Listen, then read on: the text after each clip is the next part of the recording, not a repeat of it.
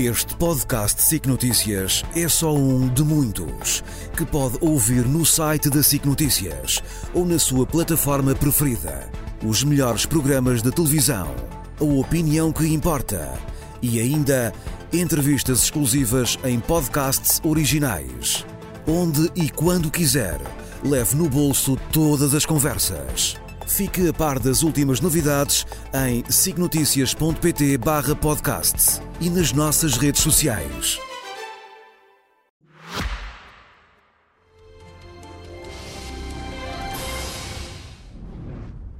Muito boa noite. Decisão 24 na TVI e na CNN. Hoje, frente a frente, Luís Montenegro, do PSD, aqui em representação da coligação Aliança Democrática, e Rui Tavares, do Livre. Meus senhores, boa noite, bem-vindos. Dito o sorteio que começa Rui Tavares, terminará Luís Montenegro. Vamos começar pela Justiça, eh, até porque os programas eh, de ambos, quer da AD, quer do LIVRE, têm hum. medidas que até são comuns no que a uma reforma da Justiça diz respeito. Rui Tavares, um, a necessidade que se fala de consenso e de poder vir a incluir vários partidos da direita e da esquerda para uhum. essa reforma da Justiça leva-me a perguntar-lhe se o LIVRE está disponível para esse consenso mais alargado, também, por exemplo, com o PSD. Boa noite, muito obrigado pela pergunta. Boa noite também ao Luís Montenegro e queria transmitir-lhe as minhas condolências pela perda recente na sua família. Obrigado. Naturalmente que as estenda à sua família e boa noite a todos os telespectadores. A resposta é sim, é afirmativa. Eh, eu creio que no dia 11 de março nós saberemos os resultados, o Sr. Presidente chamará os partidos a Belém, procuraremos ver as eh, configurações mais amplas possível e mais coerentes para formar uma maioria do governo que terá as suas escolhas, que hoje aqui debateremos sobre Estado Social, Serviço Nacional de Saúde, Escola Pública e por aí afora, mas além disso, é a obrigação de todos os partidos democráticos terem os consensos mais amplos possível para uh, reforçarmos e melhorarmos o exercício de poder no nosso país. Poder político, poder judicial, uh, para podermos reforçar a nossa democracia é o melhor presente que podemos dar ao nosso país nos 50 anos do 25 de Abril, é sermos capazes de combater pela nossa democracia, de a proteger dos perigos que aí vêm, são muitos, dos populismos, dos extremismos, dos autoritarismos, que já causaram danos extraordinários em países até com democracias mais antigas do que a nossa, isso faz-se tendo os democratas o sentido de responsabilidade de procurar ali onde nas leis eleitorais é preciso que não haja tantos votos desperdiçados, ali na justiça, onde é preciso, há coisas em que não é preciso inventar a roda, para ser muito franco. Sim, nós daqui a pouco já Desde... vamos aqui explorar algumas das vossas medidas eh, para, para a reforma da justiça Sim, que constam, que constam dos programas. Então, só, só para complementar, desde 2013, quando a Comissão Europeia começou a publicar as suas tabelas comparativas sobre a justiça nos países da União Europeia, isto já ultrapassa várias legislaturas de várias maiorias em Portugal, uh, Portugal estava no pior lugar da tabela na resolução de casos não criminais, casos cíveis. Uh, cerca de três anos, quando comparado com a Dinamarca, que estava de três semanas.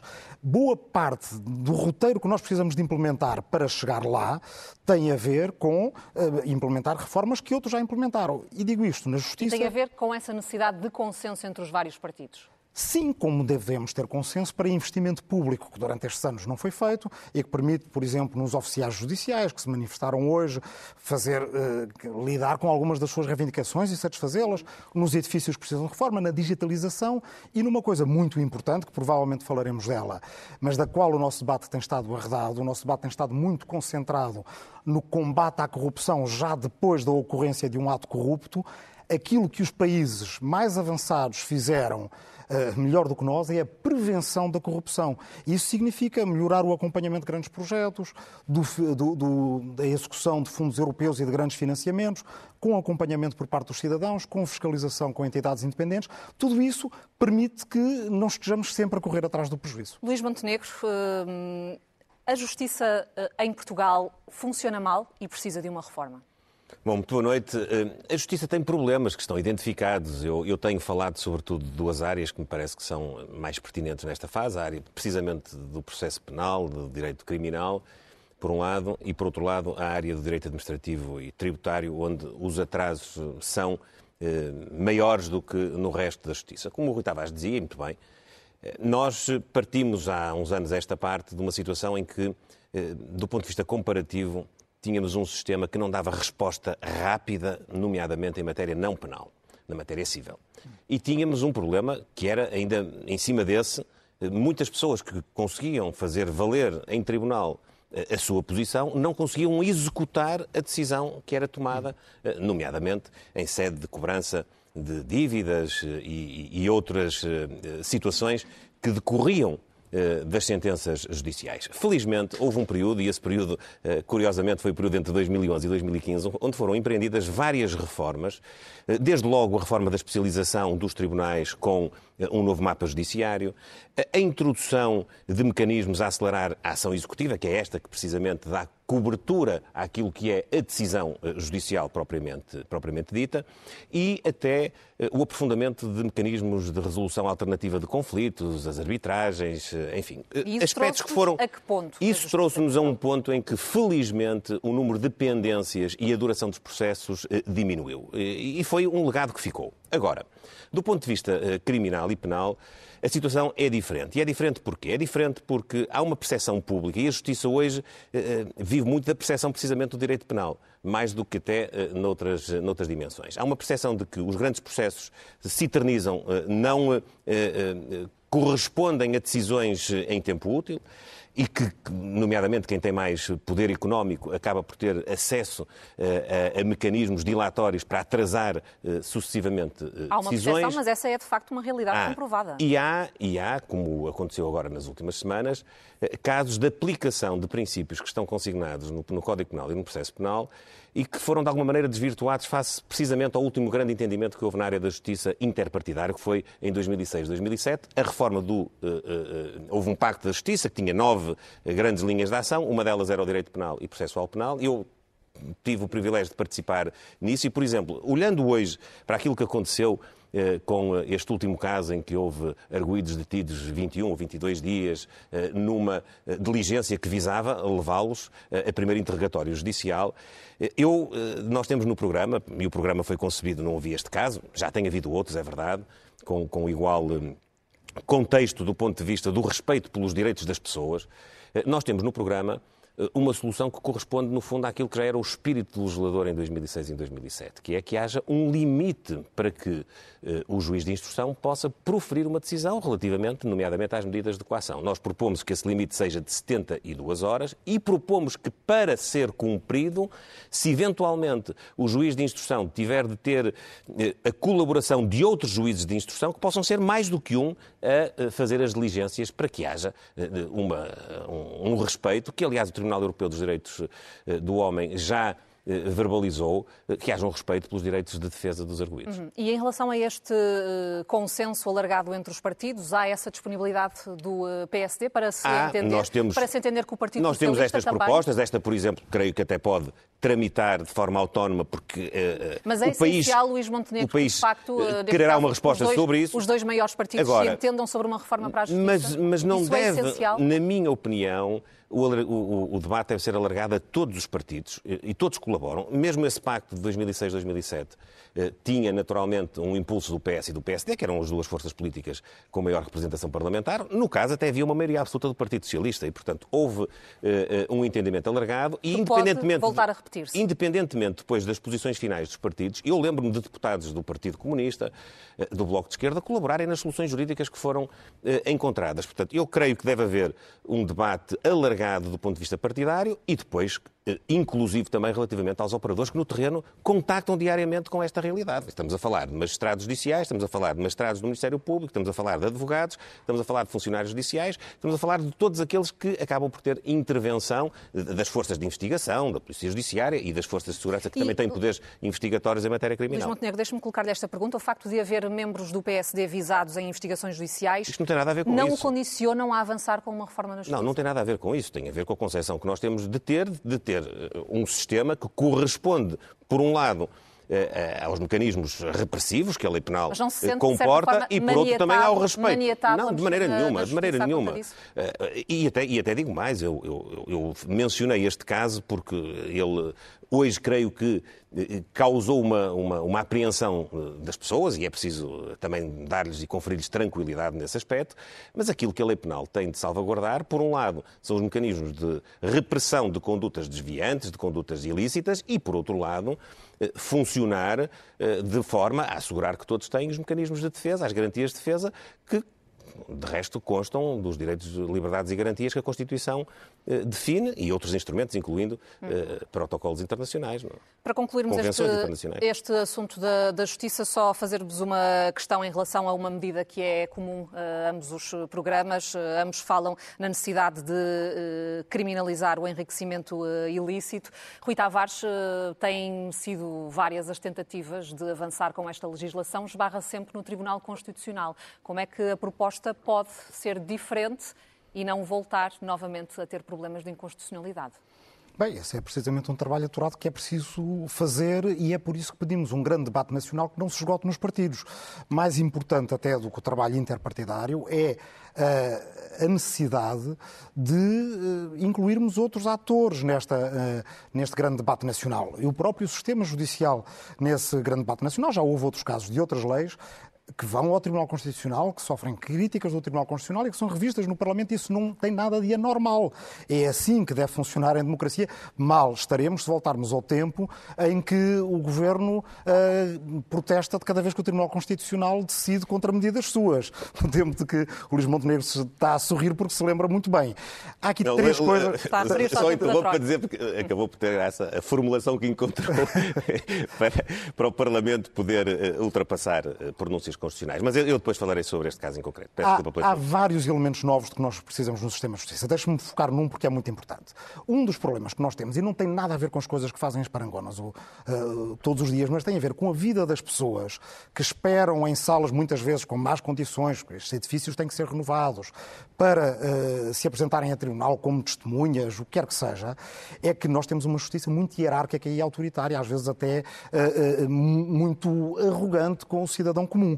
Não é assim nos julgados de paz. E uma das coisas que o livro propõe é que façamos um grande investimento nos julgados de paz, que até uh, uh, possamos dar, como eu tenho bastante uhum, tempo, sim, eu gostaria sim, sim. De, de, de, me focar em só mas dois ou três exemplos. Mas temos que ir a outros que são ilustrações também, vou tentar muito importantes. A, a adiantar. E eu também um vou tentar mais. ser muito breve. Nos julgados de paz, nós acreditamos que até a própria comunidade judicial pode, ou judiciária, pode uh, avançar na constituição de novos julgados de paz de forma mais cooperativa e com trabalho em equipe. Não têm férias judiciais, funcionam de forma mais célere, muito mais humana. Outra questão, a prevenção da corrupção, como aqui já, já foquei. Os países que focam todo o seu debate no combate à corrupção são países nos quais o populismo convenceu as pessoas que é tudo bandido e a única coisa que há a fazer é apanhar alguns dos bandidos e condenar alguns desses bandidos, é sempre menos crescente, porque não se investiga todos os que o são, nem se condenam todos os que são investigados. Os países que de facto estão no topo das listas com menos corrupção em todo o mundo são os que fazem prevenção da corrupção. Se as coisas passam à luz do dia, se as coisas são fiscalizadas, se os cidadãos são envolvidos, não chega a haver o ato corrupto em si, é imprático, é até inconcebível. Um aspecto que aí a diferença e acho muito importante. Luís Montenegro falava de falar com todos os partidos. Para o bem e para o mal, e podemos não gostar, e eu não gosto, a política portuguesa está neste momento dividida em três áreas distintas uma área da esquerda, de que nós fazemos parte e que lutaremos para que seja maioritária, uma área da direita democrática, onde está a AD e onde está a Iniciativa Liberal, e uma área da extrema-direita, que tem uma concepção do direito completamente. E vou dar um exemplo que nos, nos permite ver como não podemos ser ingênuos em relação a este perigo. O artigo 26 da Constituição Portuguesa diz que a lei estabelecerá garantias efetivas contra a obtenção e, e, utilização abusivas ou contrárias à dignidade humana de informações relativas às pessoas e famílias. Qualquer democrata concorda com isto. O que esse partido propôs fazer, Para estou a falar evidentemente do Chega, neste, uh, uh, neste artigo, foi dizer, no entanto, poderá haver restrições a estes direitos, ou seja, de obtenção abusiva ou contrária à dignidade humana de informações relativas às pessoas ou às famílias, eh, bastante para isso que seja necessário em termos de segurança pública, nem é a segurança do Estado ou a iminência de ataque terrorista. É um ministro da Administração Interna de um partido desse um dia decidir que é necessário violar a dignidade humana e obter de forma abusiva informações sobre pessoas e famílias.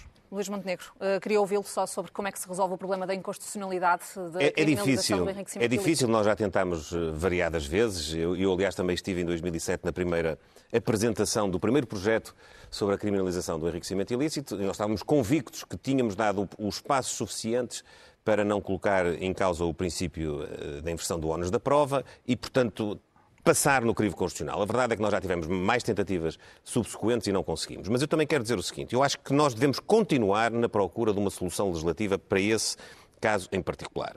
Mas também é preciso dizer às pessoas que não é só isso que vai resolver o problema do combate à corrupção. O combate à corrupção eh, faz-se nas causas, faz-se, por exemplo, eh, em tirar burocracia ao Estado, aos departamentos públicos, para podermos ter simultaneamente transparência e também eh, retirar complexidade, que muitas vezes é o campo mais pródigo para haver comportamentos desviantes. Mas faz com outras, com outras medidas. Nós já propusemos, e creio que o livro também nos acompanha eh, na regulamentação do lobby. Deixe-me só dizer ainda. Concluir, e, e, há outras tipologias criminais que, entretanto, foram introduzidas no nosso ordenamento jurídico e que conferem capacidade, do ponto de vista legislativo, nós, nós estamos disponíveis para poder aprofundar.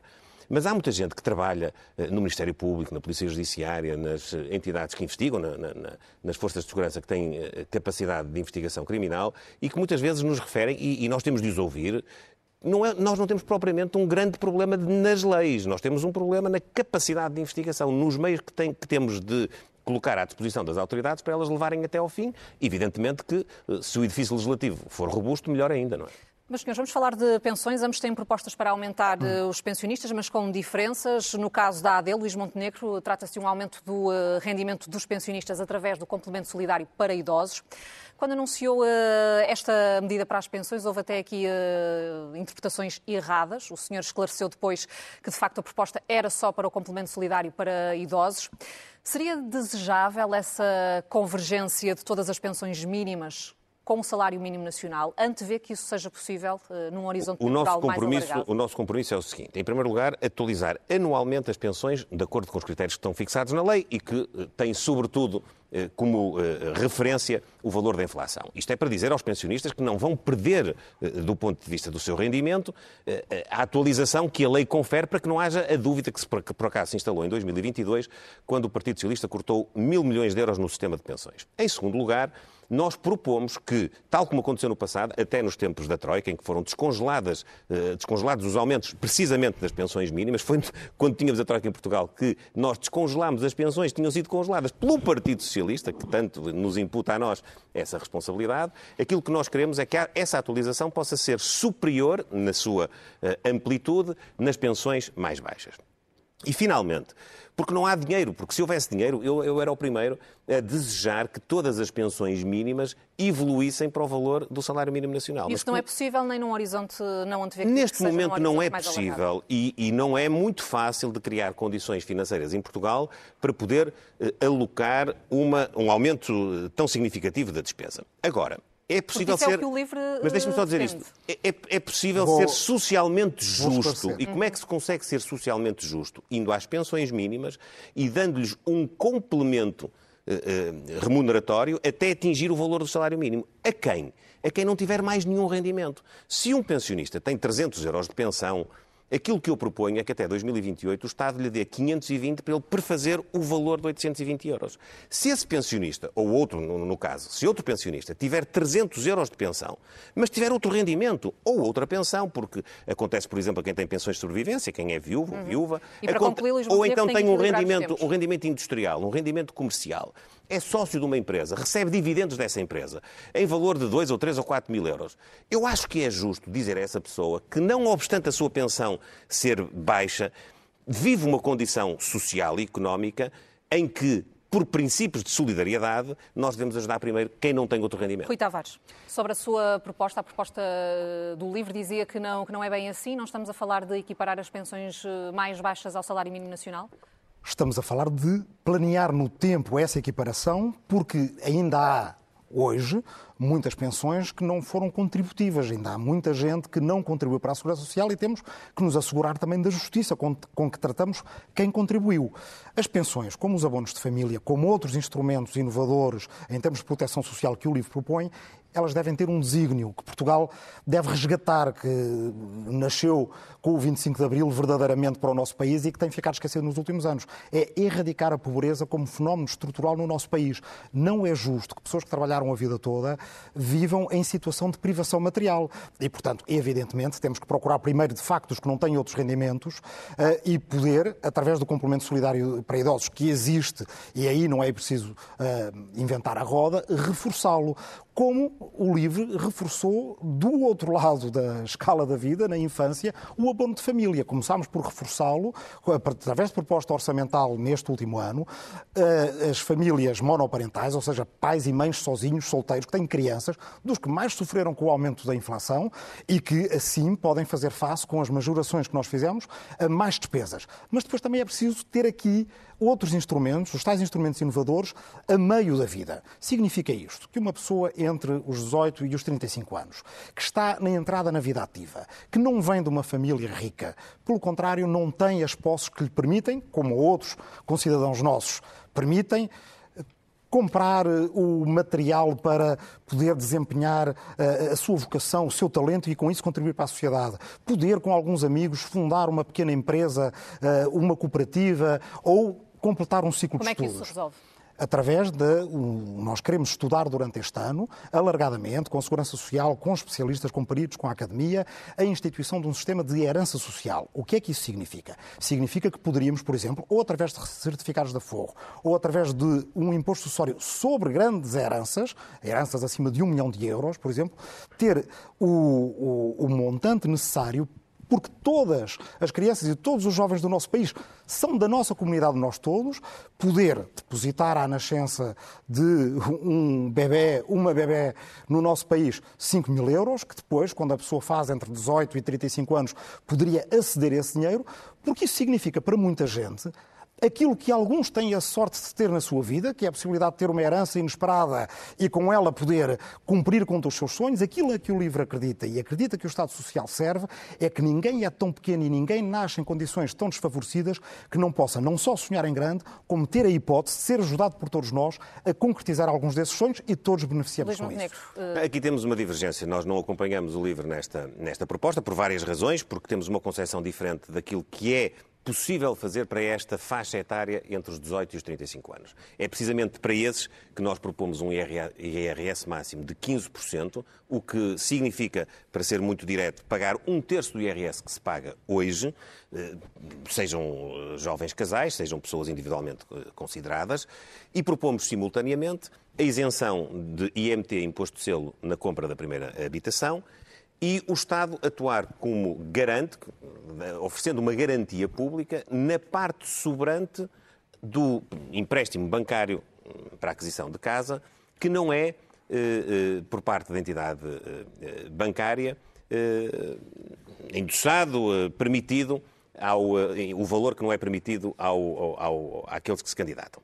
O que quer dizer, para também ser direto, imagine-se que alguém compra uma casa, um jovem casal compra uma casa por 100 mil euros, o banco só empresta 80 ou 85% desse valor, portanto 80 mil ou 85, se ele não tiver os outros 15, ele não vai conseguir desenvencilhar-se. Não vai conseguir desenvencilhar-se porque lhe falta a parte sobrante do capital que não é emprestado pelo banco e ainda lhe falta o valor para pagar os impostos, nomeadamente o IMT e o imposto de selo. E, portanto, nesse aspecto, nós olhamos para o apoio que esta faixa etária reclama de outra maneira, não que... Portanto, com o Estado a dar essa, essa garantia. O Estado a dar a garantia por um lado e, e a ter é impostos, e a, e a ter impostos com um mais baixos. grande, Luís Montenegro, não é deixar o Estado com um risco não, grande? Não, eh, aquilo que provoca um risco grande é precisamente a proposta que, eh, curiosamente, parece que junta ao Partido Socialista e o Chega, em que o Estado aparece a dar uma garantia integral de 100% do capital que está a ser solicitado à entidade bancária. Isso, a meu ver, é um duplo erro. É um duplo erro, em primeiro lugar, porque provoca no mercado uma sensação de segurança tal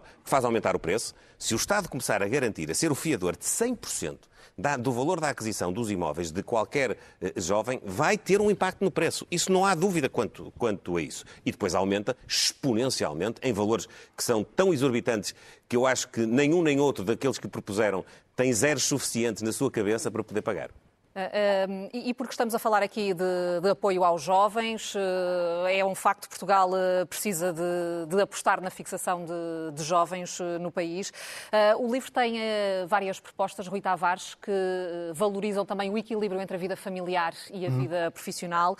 semana de quatro dias de trabalho, uhum. 30 horas semanais, 30 dias de férias, seriam metas a atingir não num... Até ao fim da década de 2030. Num, num curto prazo, sim, mas com esse esse, com esse prazo mais alargado.